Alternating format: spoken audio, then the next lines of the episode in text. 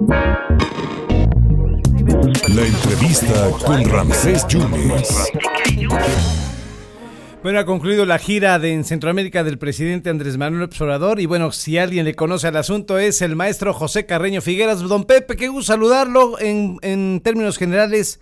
¿Cómo ve esta reunión en Salvador, en Honduras, en Belice, en Guatemala y terminando en Cuba, proponiendo ahí el presidente que haya una Unión Americana y que se vea la revolución? Y hay gente, hubo voces que dijeron que no fue a ver a los disidentes, que no habló sobre cómo están manejando los derechos humanos en Cuba. A grandes rasgos, ¿cómo ve usted esta gira, don Pepe? ¿Cómo está? Oh, bueno, ¿qué tal, Ramsés? Mire, eh, permítame responder en dos niveles, ¿sí? Sí. Eh, nivel número uno, creo que la gira es positiva en tanto que expresa por lo menos el interés de México por mantener una, una buena relación con los países eh, centroamericanos, específicamente Guatemala, Honduras, El Salvador, Belice que son países tremendamente importantes para nosotros por el tema de migración. Es, es un tema ineludible y es un tema que, que pues afecta no solo la relación con América Central, sino que afecta temas de política doméstica en México y afecta la relación y temas de política doméstica en Estados Unidos. Así que esa, en ese sentido creo que es positivo o, que fue positivo. Evidentemente quedan de, quedaron a deber muchísimas cosas. Esto es el programa Sembrando Vida. Quién sabe qué tanto pueda verdaderamente ayudar a paliar las causas de migración en América Central, porque en América, la, problemática es muy compleja, usted lo sabe, es, hay problemas económicos, hay problemas sociales, hay problemas de violencia, hay problemas políticos, hay problemas de medio ambiente, porque hay una sequía importante. Entonces, eh, eh, no sé en qué medida pues eh, pueda haber realmente una, una, solución. Lo que sí es correcto es que pues hay que resolver ese problema desde desde abajo, desde, desde sus raíces. Ahora, no es un problema que se vaya a resolver en el curso de meses o ni siquiera de unos cuantos años es un problema que lleva ya mucho tiempo, es muy profundo, así que pues eh, pues vamos a decir, que en gran medida es una expresión de buenos deseos y de, y de, y de buenas intenciones, ¿no? Claro. Tema que no se trató, el trato a los migrantes centroamericanos en México, que con alta frecuencia son objeto de, abusos de todo tipo, no es extraño y usted lo sabe estando en Veracruz que ah, de repente pues, no no es infrecuente que lleguen delegaciones de, de madres uh, o de, familia, de familias centroamericanas para buscar a familiares desaparecidos en México, infortunadamente. Ahora, esa es una parte. La otra, Cuba. Cuba se cuece aparte en términos de la relación de la relación con México.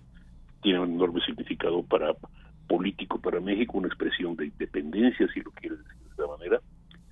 Uh, la idea de inclusividad que tiene López Obrador sobre a Cuba, Venezuela, Nicaragua, pedir que se les invite o que se que, los Estados Unidos los invite a la a la, a la cumbre la latinoamericana de la del, del próximo mes en, en, Los Ángeles pues es un poco a pues eh, el, el, propio López Obrador eh, eh, utilizó utilizó expresiones así de, de, eh, pues literalmente de, que esto es casi casi imaginario no casi uh, una ilusión porque pues la verdad se dicha eh, pese a que hoy en día parece haber una uh, se, podría decir una coincidencia de uh, eh, de varios países regionales en, en, en, términos de tendencias de izquierda, pues uh, siguen siendo países independientes cada uno y cada y siguen teniendo ambiciones eh, de liderazgo cada uno. En concreto, voy a mencionar Brasil, por ejemplo. Brasil, con o sin Lula, con o sin Bolsonaro, un país que tiende a, que tiene una política de, de que tiende a reconocido como la potencia principal de América Latina. Y es, es una ambición que, que, que, pues que es parte de, es, es parte de su política de, su, de su de su ahora sí que de, su leyenda nacional por decirlo de esa manera. Así que cómo domar ese tipo de situaciones pues no, no lo sé. Decir el propio el propio presidente López Obrador lo considera ilusorio y pues creo que tiene razón. Eh, don Pepe, por un lado el presidente está en Centroamérica y por el otro fue la señora Beatriz Gutiérrez Müller allá el 5 de mayo y ya le dijeron, pues ya nos dijeron que si somos patio, ya no trasero, pero sí somos patio delantero, lo dijo el presidente Biden. Sí. Bueno, es que ahí sí te, me va a disculpar, pero tengo que voy a sonar como un este en este caso como un apologista de los americanos. en, este, en este sentido hay hay una cosa que lo que para nosotros es una frase ofensiva, el patio trasero. En, la, en Estados Unidos tiene a veces también una eh, un, un, significado distinto. El patio trasero es el patio donde se reciben los amigos. Donde se van a comer la carnita asada y todo eso, ¿no? Donde se va a comer la carnita asada, es, el, es, el, es, es, es, un lugar familiar. Así que no voy a decir que ese sea siempre el, sentido que se le da en Estados Unidos, pero ojo. Ahora, la otra cara de la moneda.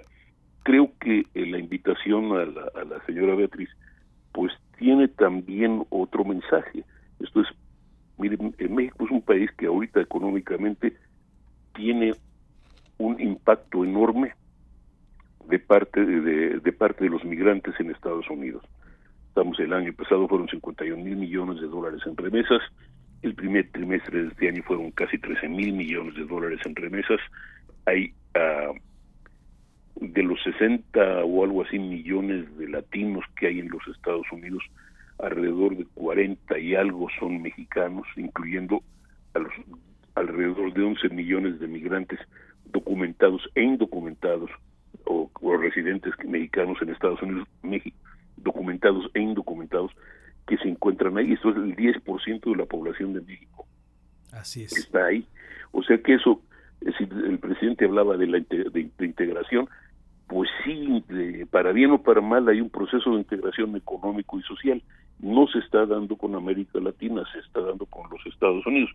El, o puede gustarnos o no, esto es, dependerá de, de las posiciones de cada quien y por eso creo que para el presidente es tan importante subrayar la independencia o la importancia de independencia de México y en este sentido subrayar la relación con Cuba es una expresión de decir, sabes que sí estamos unidos, pero pero yo soy otro, ¿eh? yo, yo, soy otra cosa.